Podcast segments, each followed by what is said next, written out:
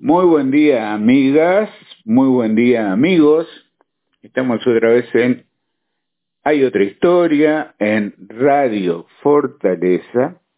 Hoy tengo el gusto de recibir en el programa una vez más al maestro, profesor Juan Pedro Mir. ¿Cómo estás, Juan Pedro? Buen día, Juanjo. Muy bien, muy bien. Disfrutando esta linda mañana en Montevideo. Muy bien. Bueno, y hoy es una oportunidad de charlar contigo de, bueno, de un tema que está hoy en, ¿cómo se dice?, en la agenda política, que está en eh, la preocupación de los partidos políticos, está en la atención de la gente, pero que no es muy, muy entendido por la gente. O sea, la gente tiene para mí una gran confusión sobre el tema de la reforma educativa, las transformaciones educativas. Tú eres una persona que, bueno, tiene absolutamente el conocimiento.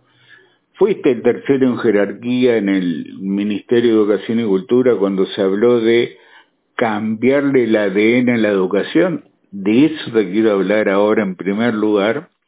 Eh, ha sido fundador, eh, integrante de EDU, EDU, U, EDUI 21. EDUI 21, se me fue el 21, sí.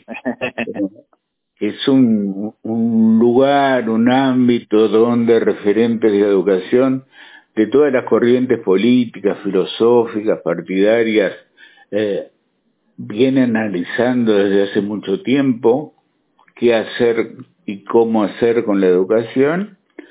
Y bueno, eh, como en este momento el tema está ya eh, avanzado desde el punto de vista del gobierno, donde siguen habiendo enfrentamientos importantes del lado de los eh, profesores, de los sindicatos, que consideran que no son tenidos en cuenta. Entonces, tener una opinión tuya eh, imparcial, serena sobre esto para mí es fundamental. Primero cuéntame, ¿qué fue aquello? Yo no lo entendí nunca. Eh, pienso que la mayoría de la gente tampoco. Cuando el presidente Vázquez habló de la necesidad y el propósito y la decisión de cambiar el ADN de la educación, tú terminaste mm, saliendo de ese gobierno porque dijiste, no es en un momento dijiste, no es posible cambiar el ADN. ¿Qué era aquello de cambiar el ADN de la educación? Mira, eh, yo pertenezco ideológicamente a, a una larga tradición, hasta se, quiere decir familiar, no quiere decir porque los familiares de uno sean así, uno te va a hacer así, ¿no? Pero yo vengo de una familia de izquierda, ¿no? A tal punto que, por ejemplo, mis padres se conocieron en un... Mi mamá tiene 88 años, mi padre es fallecido, ¿no? Pero mis padres se conocieron, por ejemplo, en un comité de apoyo a la Revolución Cubana en el 62. Uh Tengo la, la, la, política y, y desde, desde, intrauterina, se puede decir, ¿no? Eh, te, soy un hombre, me considero un hombre, te criaste hablando de política, aprendiste a hablar hablando de política en tu casa. Totalmente, sí, vivimos la dictadura en forma muy intensa, papá fue preso político en tres ocasiones, fue destituido, eh, bueno, una larga tradición que, bueno, ya tengo 50 años, que tiene que ver con, con, con una vida familiar muy vinculada a, a esa concepción, a ese, a ese, a ese Uruguay del siglo final del siglo XX, ¿no? en el cual yo me crié. Eh, bueno, era natural se puede decir que, o que en ese contexto me construí como un hombre de izquierda, un hombre en su inicio vinculado a la, la juventud comunista, que fue mi primera escuela política. Y después, ideológicamente, fui construyéndome y constituyéndome como un hombre, abandoné, abandoné claramente la, la, la, la el comunismo como ideología, ¿no? Eh, me considero un hombre de izquierda, republicano, un, hombre que promueve la fuertemente republicano en el sentido de entender que la democracia es el único sistema posible para construir una sociedad mejor y que la libertad de expresión, las libertades, las libertades que se han ido ampliando, civiles, sexuales, religiosas, económicas, son fundamentales para la vida plena y la vida buena, como dicen algunos autores. En ese sentido, la educación cumple un rol fundamental en lo personal. Soy educador de hace 25 años, maestro, profesor de, pedagogía, eh, y, la educación cumple un rol fundamental en mi vida. fue natural que en ese arco, en ese, en ese marco, me vinculara al Frente Amplio y a las comisiones de educación del Frente Amplio y a los sectores, se puede decir, más de corte serenista. He tenido un, derrotero político desde, una izquierda más revolucionaria a una izquierda más, más democrática, más socialdemócrata, más representada en ese espacio. Y era natural que me viera vinculado a lo educativo desde ese lugar. Cuando el, cuando el presidente se refiere al cambio de ADN, se refiere a algo que Vázquez tenía claro, y yo lo asocio a que Vázquez, en el primer gobierno, el primer gobierno del Frente Amplio, se dio cuenta que cambiar la educación era mucho más difícil que poner más dinero, que no alcanzaba con eso.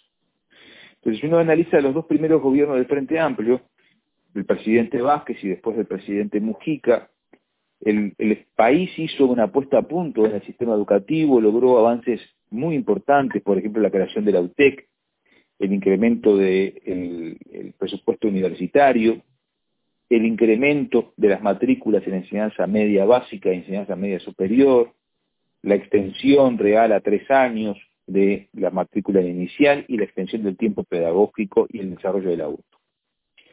Pero Uruguay, y lo vio Vázquez, y lo vio los equipos de Vázquez en, la, en la preparación de la campaña electoral del 2015, se veía que algunos puntos no se habían logrado cambiar en 10 años de gobierno del Frente Amplio. Por ejemplo, las bajísimas tasas de egreso en enseñanza media básica. Por ejemplo, las diferencias de aprendizajes muy importantes de acuerdo a las zonas territoriales, y tú que estás en Rocha, siempre se habla de la zona metropolitana de Montevideo por el macrocefalismo de Uruguay, pero los peores índices educativos en Uruguay están dados en el este, particularmente en 33 y en Cerro Largo, y también en las zonas rurales de Rocha, donde se ven las tasas de menores niveles de aprendizaje. Entonces, un muchacho que se forme en un liceo del interior, donde, por ejemplo, una altísima cantidad de docentes no sean egresados, cuando venga y se forma, salga para hacer sexto de ingeniería y venga a hacer ingeniería Montevideo, no va a ser lo mismo que un muchacho que haya transcurrido por otros derroteros educativos. Eso lo vio el presidente Vázquez. Y lo vimos un conjunto de personas que estábamos reconociendo que no alcanzó los 10 años anteriores, del 2005 al 2015, en inyectar más dinero, no alcanzó en la recuperación salarial docente, que significó casi un 50% de aumento real, que no alcanzó la extensión del tiempo pedagógico. Uruguay seguía teniendo problemas estructurales en educación que Uruguay seguía teniendo baja tasa de egreso en enseñanza media, que Uruguay tenía bajos niveles de aprendizaje sobre los sectores medios, sobre todo en los sectores populares, que Uruguay tenía una tasa residual de excelencia educativa en los sectores medios y altos, Uruguay tiene muy baja tasa de excelencia, Uruguay tiene un sistema absolutamente rígido en su conformación del sistema educativo. Y por eso el presidente usó la metáfora de cambio de ADN, que quizá no sea muy feliz, dentro de la larga porque significa un cambio genético y los procesos educativos son más complejos, o sea, son difíciles de asociar a cambios genéticos. Pero por eso lo usó.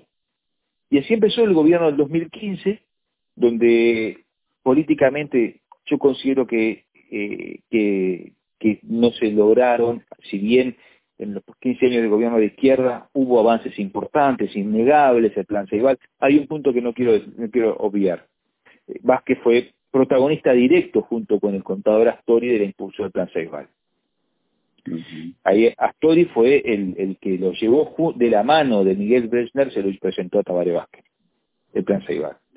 Y llegaron a la conclusión que el Plan Ceibal no se podía hacer dentro del sistema educativo porque si no se iba, se iba a agotar.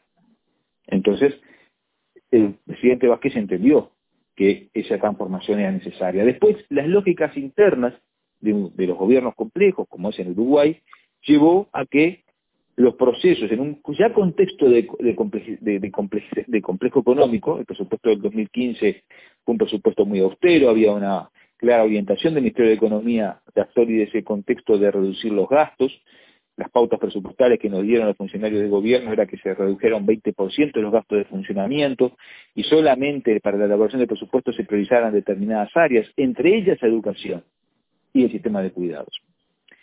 Por eso el obstáculo para que esa enorme buque que es la ANEP se diera un proceso de transformación que no se dieron, entre otras cosas por temas presupuestales, pero entre otras cosas por la enorme resistencia del sistema a generar cambios estructurales que no, para atender dificultades que estaban claras en su momento, que se siguen dando y que son grandes desafíos para el Uruguay de acá en adelante.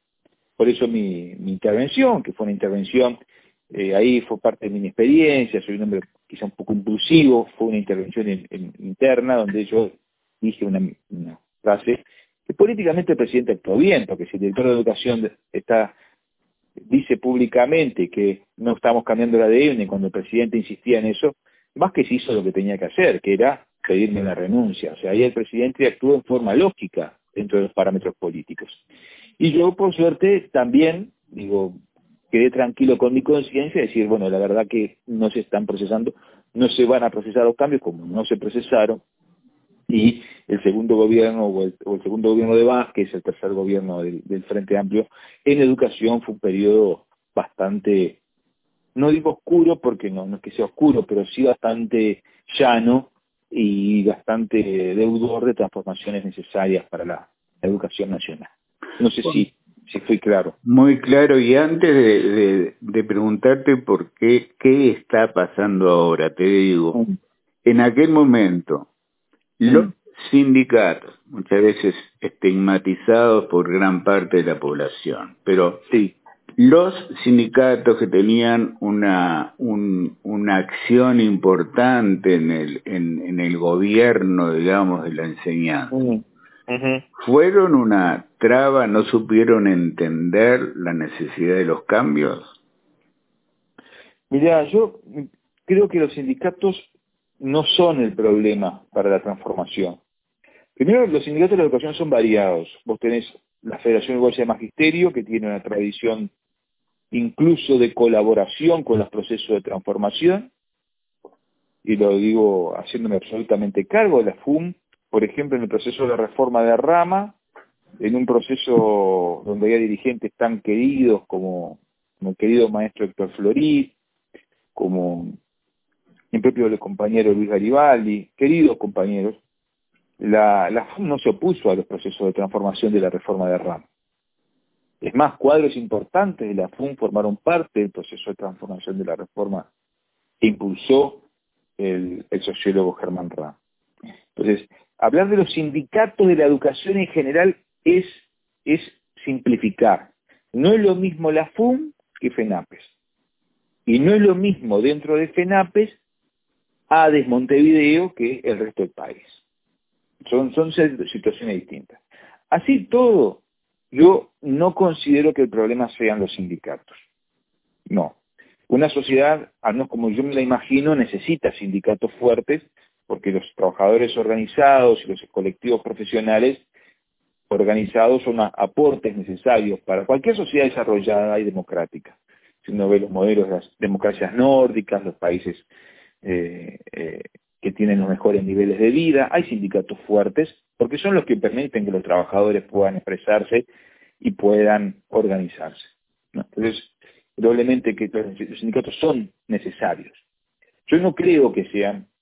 El, problema estuvo, el problema, insisto, creo que fue en, y es, en cómo la dirigencia política de este país y la academia y la academia con los técnicos asociados procesan y orientan las transformaciones donde los sindicatos necesariamente tienen un espacio de formación y de, y de participación tendrían que tener. Pero un sindicato no te puede definir las, y no puede, ni debe, ni lo hace las políticas educativas. Porque un sindicato no está para definir políticas educativas. Un sindicato está para representar a sus trabajadores en las condiciones de trabajo, pedir mejoras salariales, en trabajar por la salud ocupacional, en, en participar en debates, pero un sindicato, a no ser que tengamos una concepción fascista, donde los sindicatos forman parte de las corporaciones que deciden las decisiones, y esa es la tradición fascista, pero no es la tradición uruguaya. Los uruguayos, en Uruguay los sindicatos no deciden, el sindicato de ANCAP no decide las políticas de suba de precios, ni en el gobierno de frente ni en el gobierno actual, ni lo hicieron nunca. Entonces, los sindicatos no deciden las políticas, no deben, y no es la tradición sindical uruguaya de fuerte defensa de clase, de defensa de la, democracia, pero no, no deciden. Entonces, los sindicatos de la educación no son el problema, desde mi punto de vista.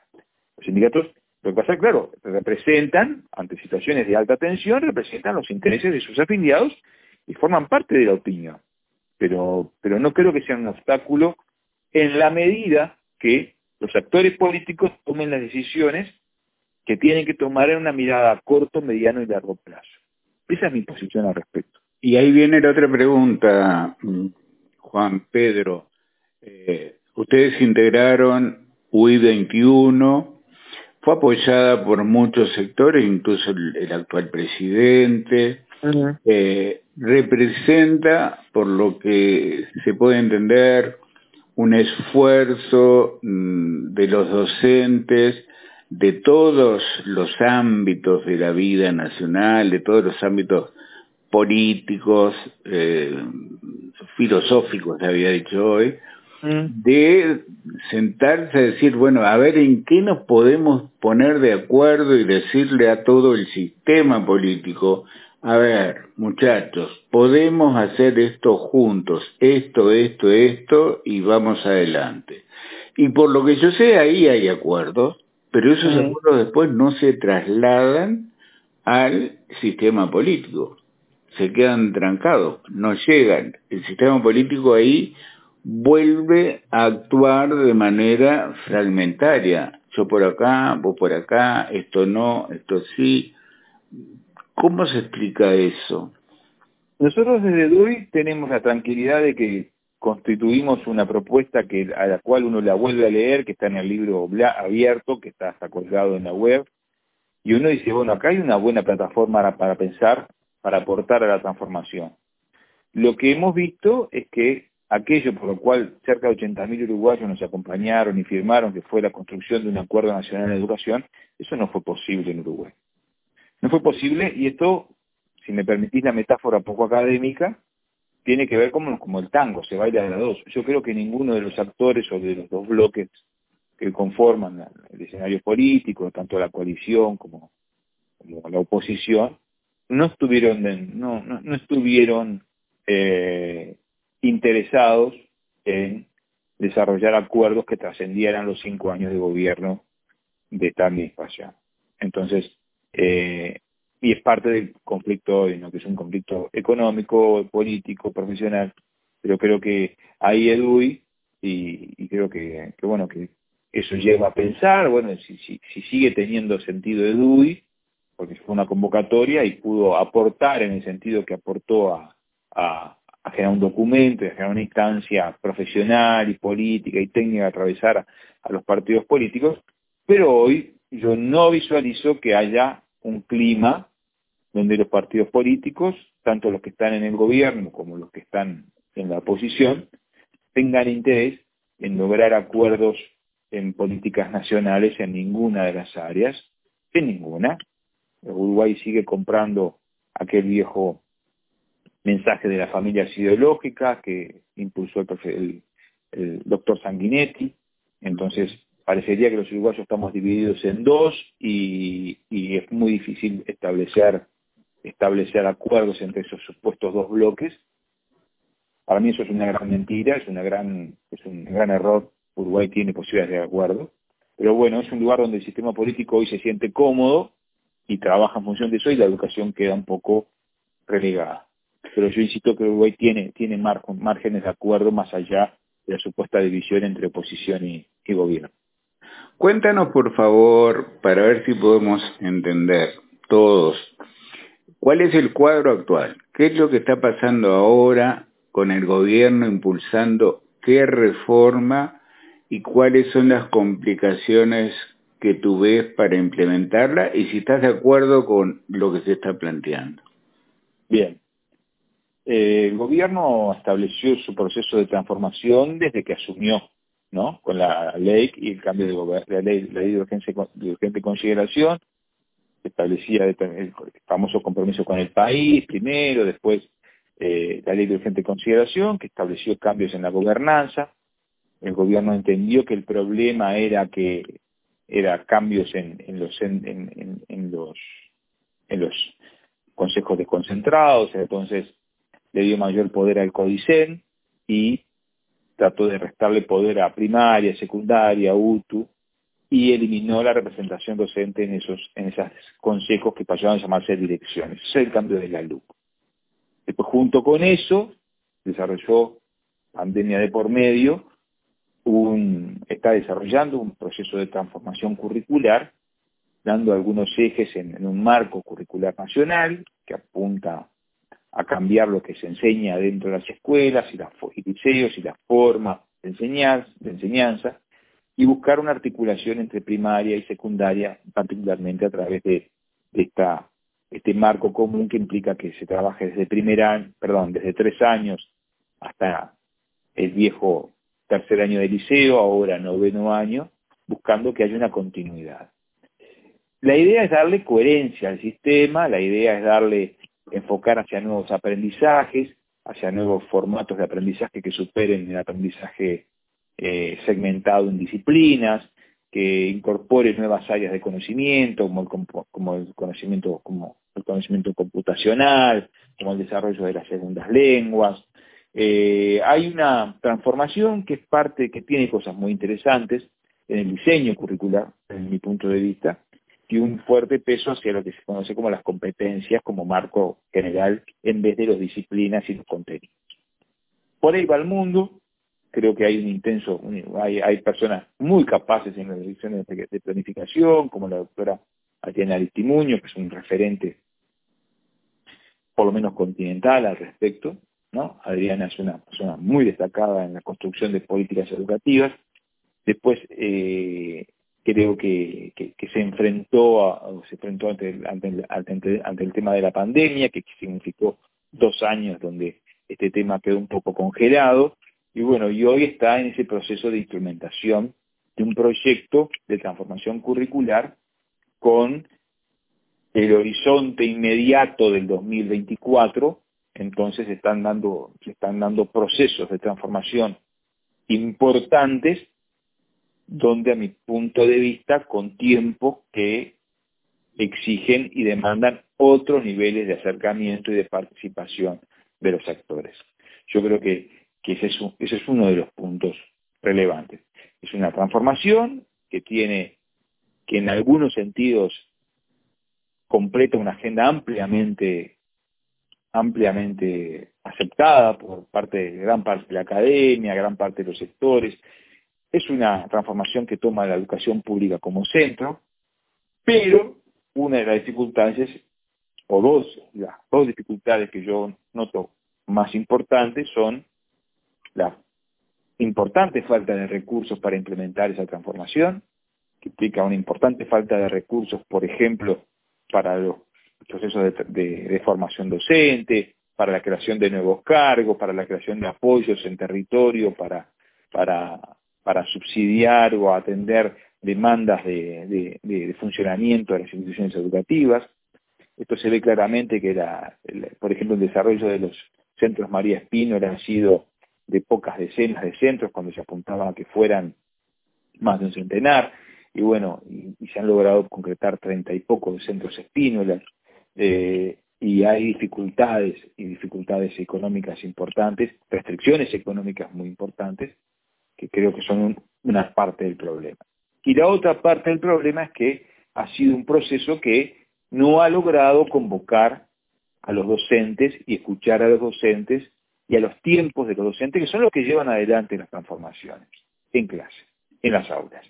Entonces, ese es uno de los problemas, porque vos fíjate que vos podés cambiar todo el marco curricular que quieras, pero si la maestra, si el profesor, que es el que va a trabajar con ese proceso, no lo siente parte de sí, no ha sido formado, no recibe los materiales indicados, va necesariamente el año que viene no va a ser algo muy distinto a lo que ha hecho siempre. Y, creo que eso ha generado malestares importantes en los colectivos docentes, malestares explícitos e implícitos, y es un obstáculo, un obstáculo que más allá de los obstáculos a las discusiones políticas partidarias o sindicales, son temas que están puestos en, en, el, en la base propia de la construcción de la transformación. Los docentes eh, dejan que no les llega la información, que la información la van viendo en cuentagotas a través de la prensa, que eh, una ATD que hubo hace 10 días unas horas antes aún no habían recibido los documentos de, de qué, cómo iban a ser los cambios. Eh, incluso alguno ha dicho, no sabemos si hay improvisación o es que no nos quieren consultar. Yo voy, a, evitar hacer comentarios de intención. Yo tengo en lo personal la, más alta estima y, y la más alta estima intelectual y política, por, por más considero, por ejemplo, que el presidente de la ANEP es un, gran defensor de la educación pública, es un, es convencido, o sea, creo sí que, estoy convencido de eso, pero creo que en la dinámica del cambio, el, apuro electoral, pero no el, el, apuro de los tiempos electorales que, que se nos vienen arriba cuando queramos acordar, hace que la administración está acelerando procesos que generan ruidos a la interna y aparte cualquier transformación educativa, estimado Juanjo, necesita grandes acuerdos económicos para preservar y asegurar esta transformación, profesionales y políticos.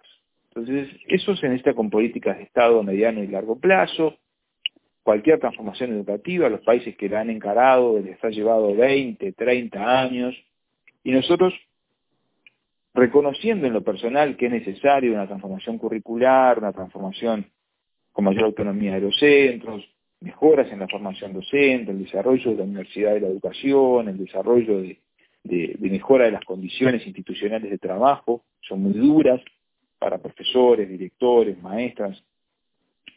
Creo que eh, que, esa falta de esos acuerdos va a repercutir en, negativamente en el proceso de transformación. Y, ese apuro por llevar adelante los procesos va a terminar incidiendo en el resultado. Y es cierto, sí, los docentes se han enterado pocas horas antes con documentos y, y es imposible leer un documento de decenas de páginas en una reunión de una también la micropolítica de la transformación necesita sus tiempos y sus actores y uno yo considero que ahí es donde donde fraca una buena idea se ve enfrentada a la realidad y a las oposiciones naturales que se dan en, en los procesos tan complejos como son los procesos educativos.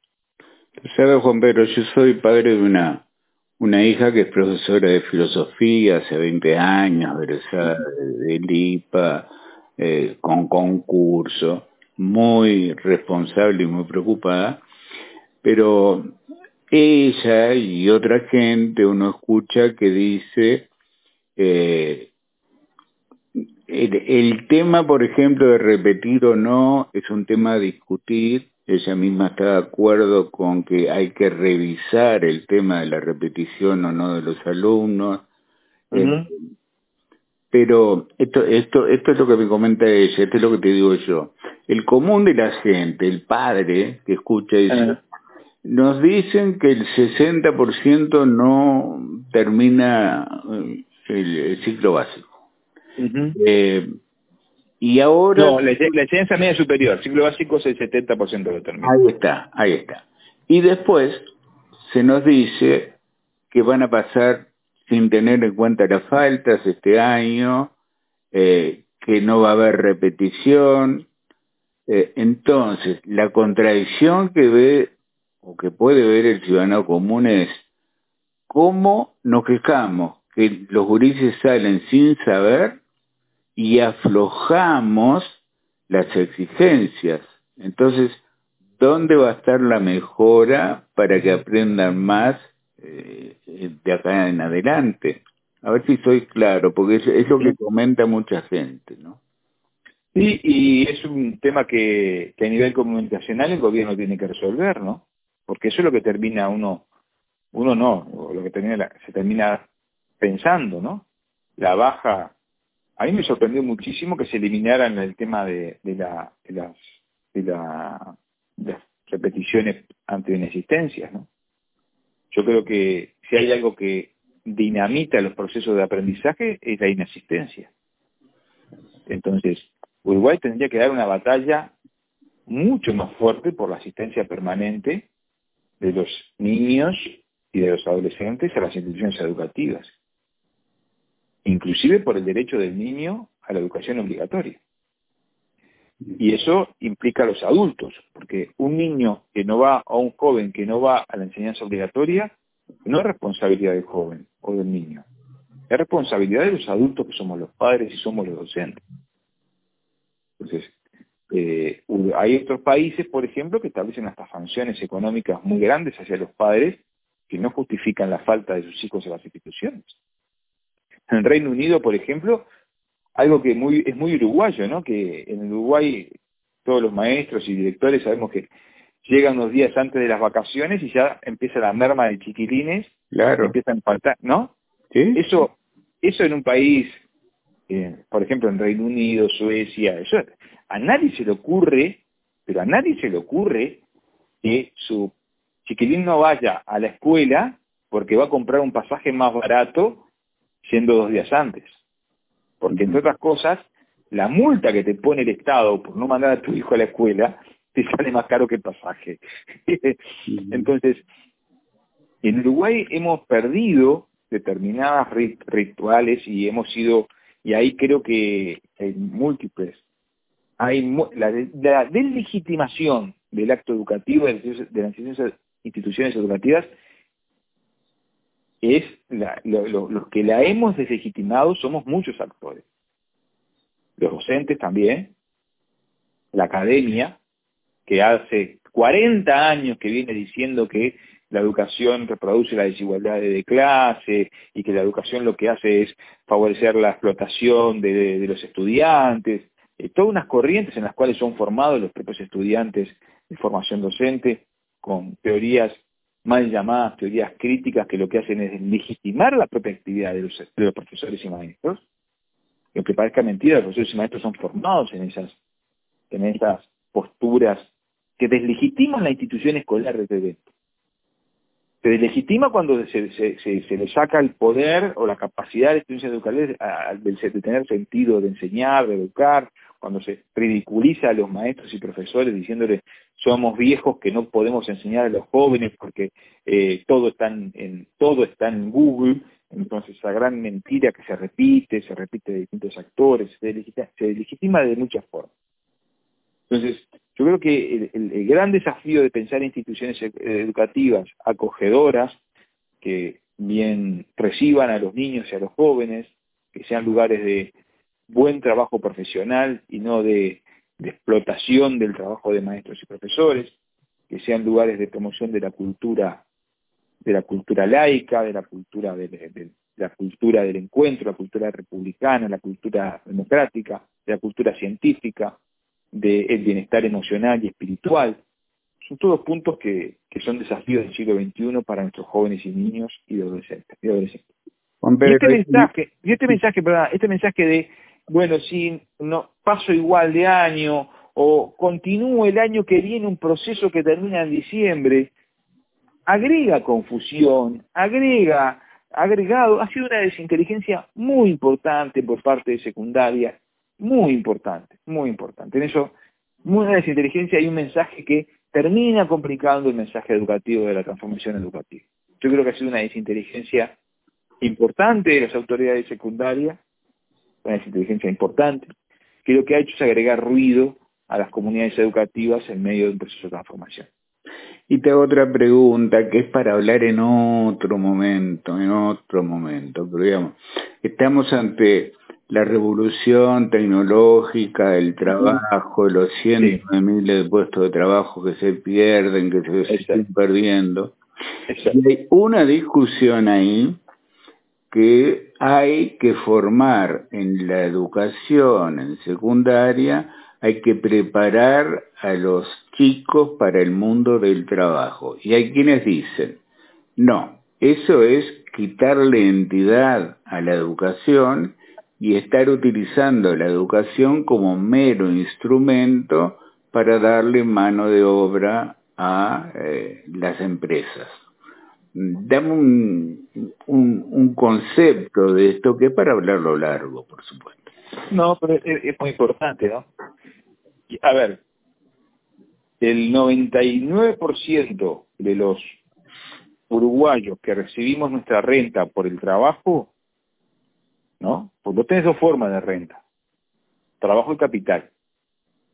Incluso quien tiene la renta por el capital sabe que si no trabaja, ese capital se lo termina comiendo. Entonces, ahí me extraña cuando desde determinados sectores se habla del trabajo como si fuera mala palabra.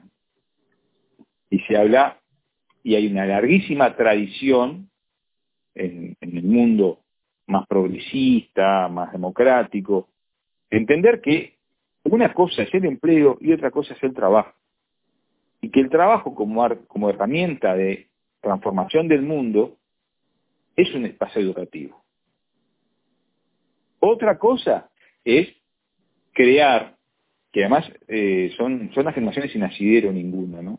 Lo que afirman, por ejemplo, que estos programas, lo que apuntan en la generación de mano de obra barata, realmente eso es poner en, en, los, actores que están desarrollando la transformación educativa un nivel de maldad y un nivel de, que no tiene asidero y, es un discurso, es un discurso realmente sin asidero, absolutamente de barricada, simplificado, simplificador. No, no, no. Uno puede analizar los programas, ver que pueden, que pueden que pueden ser mejores, pero afirmar que la transformación educativa apunta a generar mano de obra barata, eh, primera cosa, eh, la mano de obra barata no va a empezar ni siquiera ir a la escuela, porque entre otras cosas vamos camino a la desaparición de los empleos de mano de obra barata. Entonces, afirmar eso es realmente poner sobre quienes están procesando la transformación educativa un nivel de maldad en sus hombros que yo rechazo absolutamente. Estando en veredas diferentes desde el punto de vista político e ideológico, ¿no? Lo que, lo que está claro es que no, no, ninguna educación en el mundo puede formar para empleos que no sabemos cuáles van a ser en 10 años. Y la clave es formar a los sujetos en un proceso de aprendizaje permanente para que con una base cultural, emocional, política amplia, puedan responder ante situaciones complejas y puedan aprender toda la vida porque van a trabajar toda la vida en situaciones complejas. Y ahí, y en cierta manera, no despreciar, no despreciar la necesidad de formar algo con el mundo real, con el mundo de transformación en nuestros jóvenes. No, yo eh, discuto fuertemente con la afirmación de que lo que se apunta es a crear mano de obra barata. Mano de obra barata hay hoy y ha generado un sistema educativo hoy cuando el 60% de los jóvenes no terminan secundaria. Ese 60% ya es mano de obra barata. Cuando eh, con, el sistema de gobierno que hemos tenido y las formas que, del sistema de gobierno educativo que hemos tenido, tenemos el 30% de niños que salen de sexto año de escuela analfabetos funcionales. No precisamos una reforma para generar mano, ya está la mano de obra barata. La segmentación ya está. Entonces a mí me, me, parece que algunos actores que insisten en, en pegarle al gobierno de ese lado están golpeando en el clavo equivocado. Están golpeando y, y ahí son parte de ese proceso de construir una una separación que vuelve inviable los acuerdos centrales en transformación educativa. Yo no me puedo sentar a conversar con un tipo que me dice que lo que quiere hacer es explotar chiquilines enseñándoles menos. Porque es como querer sentarme con un violador a conversar. ¿Cómo yo, me puedo cómo, cómo yo puedo sentarme contigo a discutir sobre, sobre procesos educativos cuando me estás acusando de lo que quiero formar es gente para la transnacional? Me estás poniendo en un lugar. Es como si, como, como si me abusador infantil. O sea, si no me pones en ese lugar, yo no, puedo, yo no me puedo sentar a hablar contigo. No puede decirme que porque estoy haciendo una materia que pueda ser opcional, que por ese motivo yo quiero eliminar la educación artística y formarte para apretar tornillos. Cuando todos sabemos que en este país nadie va a apretar tornillos en 20 años. Nadie. Porque es poner a... y no me, no me desdigo de todas las críticas que hice antes al proceso, de, al, proceso de transformación de la reforma. Pero creo que ese es un golpe, ese es un golpe efectista que no, no suma al proceso de debate democrático en educación. No suma, no suma. Entonces, la, educación, el trabajo es un desafío. Eh, nadie puede pensar que el, eh, eh, un estudiante de secundaria se va a formar para trabajar, porque, porque no, porque el mundo, nadie puede pensar que un chiquitín con 17 años está preparado para salir al mercado de trabajo hoy. Haga lo que haga porque no queremos que los chiquines de 17 años salgan a trabajar. Queremos que los chiquines de 17 años sigan formándose para tener empleos de calidad con mayor edad. Y me parece que ese camino es complicado. Juan Pedro, no relaciono la pregunta que te he dado con esto que acabas de decir. Eh, sin embargo, se han dado recortes de horas eh, en, en lo que tiene que ver con ciencias sociales, incluso con ciencias, con matemáticas. Hay muchos profesores que están denunciando eso, que dentro del paquete de la reforma se viene, eh, a ver, más gurises dentro de los salones, menos grupos, menos profesores en trabajo, eso es por lo menos lo que se está diciendo. ¿Tú lo ves así? Yo no tengo, yo no, no tengo, a ver, una cosa es el, el proceso de transformación, la malla curricular, donde la cantidad de horas por áreas de conocimiento no sufre grandes transformaciones, ¿no? Es más, se mantienen las disciplinas, porque no se quiso entrar en un debate de las asignaturas, yo, al menos lo que está hasta ahora, hasta tercer año o noveno de enseñanza media básica. Yo no visualizo grandes cambios en las cargas horarias de los documentos originales. Después los procesos de ajuste de horas, eso es parte de, el, magro asignación presupuestal que se hizo y el, ajuste general que se hizo, que tiene que ver, me parece, con una mirada muy, muy, muy restrictiva del presupuesto educativo. Uruguay está gastando menos de su PBI en educación y eso es un problema. Uruguay no ha incorporado nuevos actores. Hoy hablaba de la no expansión de los centros María la que se estaba planificando, y eso es un problema. Pero aparte te voy a dar un dato, Juanjo. Y esto es importante que la audiencia lo tenga claro. Y que los docentes lo tengamos claro. En el 2030 va a haber 100.000 estudiantes menos en enseñanza media, en enseñanza eh, obligatoria.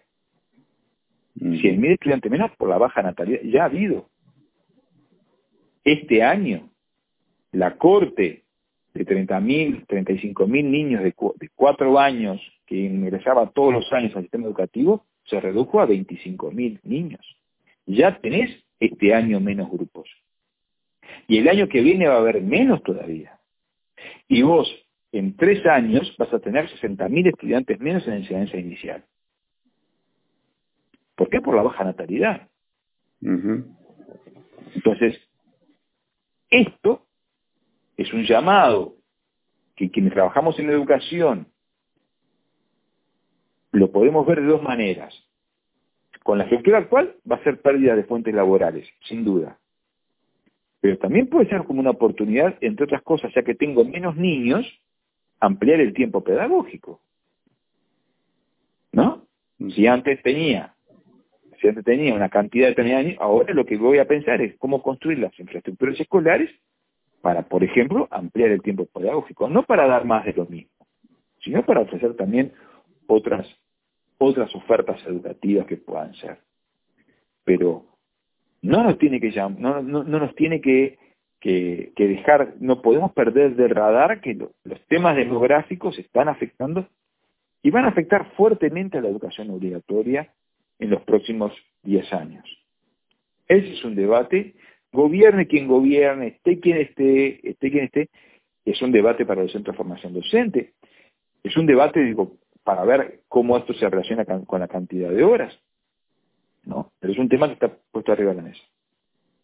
Juan Pedro, se nos fue el tiempo, yo te agradezco muchísimo, creo que ha aclarado muchas cosas, nos deja pensando a todos en este momento de gran confusión con todo este tema de las transformaciones en la educación y en un tiempo vamos a seguir charlando a ver cómo vas viendo el desarrollo de esto.